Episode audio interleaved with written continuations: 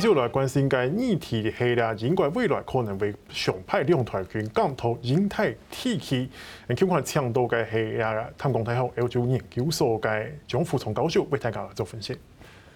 他说：“当然呢，接下来也是跟英国有点关系的，就是这个礼拜，英国跟日本两国的防长诶开会决定之后呢，发表一个联合声明，未来。”当然，在九月的时候，英国的这个伊丽莎白的航空母舰战斗群就会来日本做访问，甚至以后就会有两台军舰常驻在印太地区。老师在选择在这个时间点在日本发表这样的声明，英国的盘算是什么？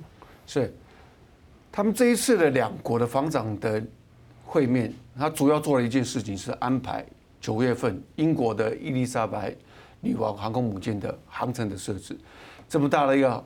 航母战斗群、打击群呢，它必须要港口停靠港口，给航母停靠以及护卫的军舰的停靠，所以他安排了四个好港口，横须贺等四个港口让他去停这些事情。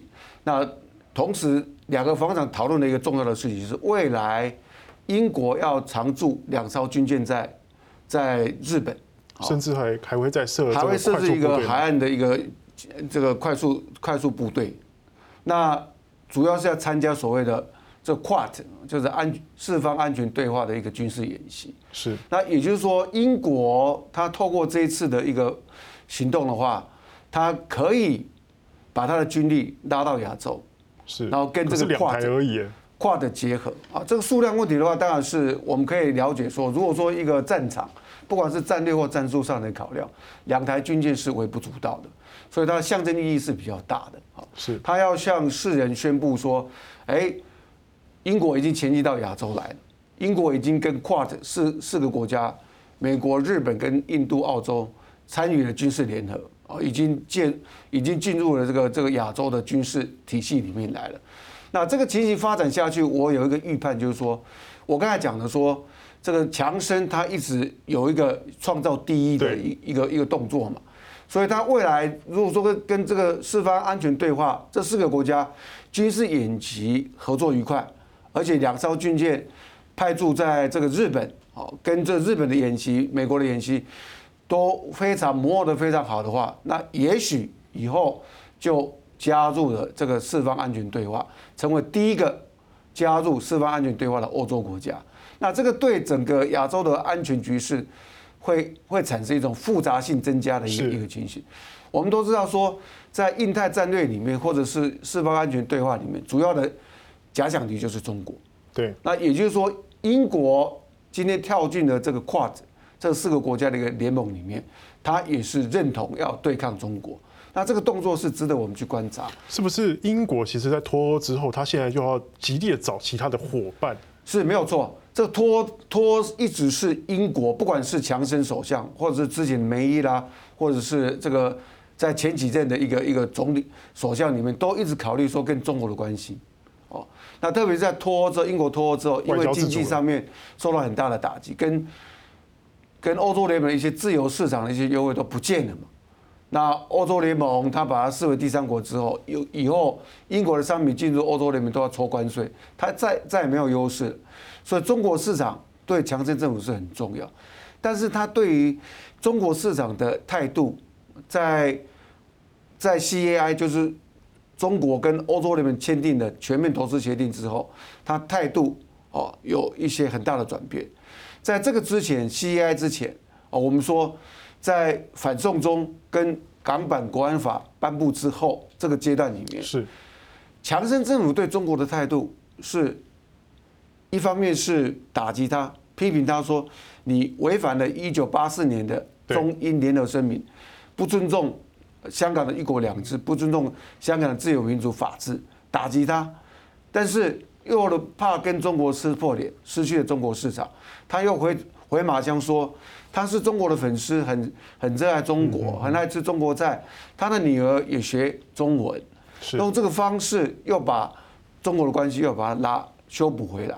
所以在那个那个阶段之前，那个阶段的时候，对中国他是又打又抱啊，所以说态度是很模糊，态度是很摇摆不定的。现在是表态了。但是在全面投资协定之后，让英国意识到说，今天中国跟欧洲联盟签订贸易投资协定之后，那今天他再也不是欧盟的会员国，他就享受不到全面投资协定带来的一些优惠，所以他就必须要另寻出路，另寻出路去找谁？找找美国。所以拜登去在 G20 在六月六月中 G20 访问的时候，英国做东东道主，他非常慎重的、非常热情的招待拜登，希望就是要修补跟拜登的关系。啊，我们都是说。说强生他是有所谓的英国版的川普之称嘛？是啊，所以说他既然是有川普的样子，对拜登来讲，当然是很尴尬的一个一个一个关系，所以他希望说能够跟拜登修修补好关系，然后恢复所谓的英美特殊关系，然后来帮助强生政府来恢复他的经济，填补失去中国市场，中国市场被欧盟抢走了这一块，所以他现在的话，对中国他就认定说。我今天要跟美国靠近一点，跟日本靠近一点，所以说才派军舰来驻这边，来做个表态的意思。是做个表态，没有错。那这个这个表态的动作，领不领情？从从双方防长的一个联合声明里面，我目前的观察是效果非常好。是日本也非常欢迎跟英国建立这种军事军事同盟关系。是准军事同盟吗？对，还是还没到这个程度？哎，这个准准军事同盟，或是已经到达军事同盟，那我是觉得说这个标准很难拿定了。那基本上他们双边的军事合作关系已经建立了，两艘英国的军舰已经同意未来会部署在啊亚洲海域，啊，那很可能就在日本的军港里面。是。那其实强盛这个动作。是着眼于军事之外的，是军事以外一些经济、是科技跟文化的一些交流，跟日本，特别是经贸。刚才我讲了说，跟中欧贸易投资协定签订之后，中国市场英国没有什么优势了。对，那他看到日本是一亿两千多、一点二七亿的一个人口的一个大国家哦，他的一个消费者。规模是英国的两倍哦。对。那他如果说跟英国能够建立自由贸贸易协定，或者是有经济的合作，同时科技如果说能够形成科技联盟，对。哦，借助日本在五 G 啦，或者一些机器人科技上面一个帮助，对英国的经济是很很好的。那观光的文化交流也是强生所看到的，所以他这个是小小的军事动作，丢了两艘，但是后续的涟漪是很大。值得我们去观察。当然，老师你说这个后续当然只是观察，但其实也宣告说，其实我英国也要脱离了欧陆，进驻在亚太地区这样的战略的眼光上面来看的话，哎，是不是也是某程度来讲，是他的军事的政策也可以自主于欧洲之外了？当然没有错嘛。你今天从遥远的欧洲，英国来到亚洲，那就是宣告世人说，亚洲已经有我。我已经进入亚洲了，我已经成为亚洲的一个区域安全的一个成员了。哦，那这个这个这个动作，其实他为什么在这个时间点去去迈开这一步？其实不是七月份的临时之作、即兴之作。是他在三月份的时候，三月十六号，英国政府他颁布了所谓的所谓的 Global Britain 啊，就是说全球大不列颠战略。在这份战战略文件里面，他就讲得非常清楚。未来英国的安全政策、外交政策、对外政策的走向是如何？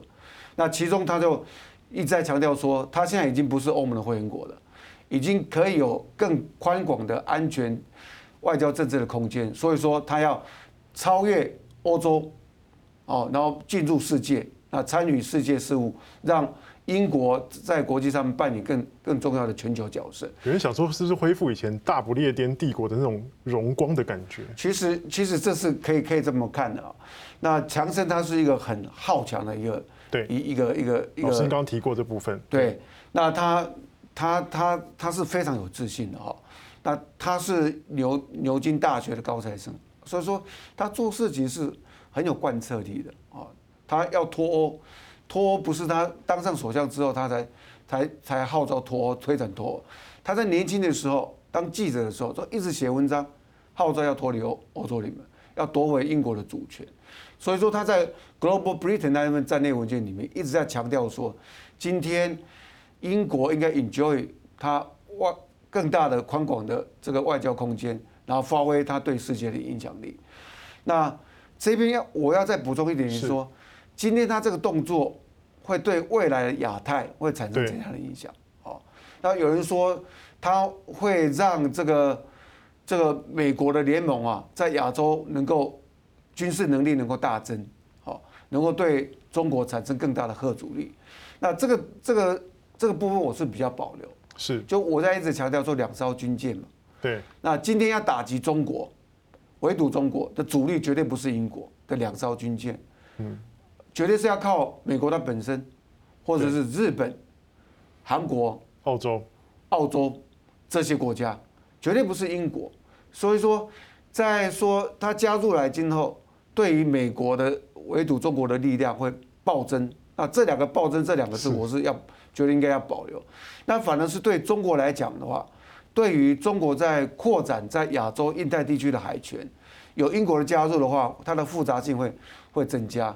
以前中国要面对的就是亚洲国家，哦，亚洲国家。那今天多了一个欧洲因素，它必须要很小心的。如果说今天跟英国军舰擦枪走火，对，那会影响到中国跟英国的利益或中国跟欧洲的关系，所以它会多一层考虑，那它复杂性是会增加的。好，谢谢老师今天的分析。谢谢。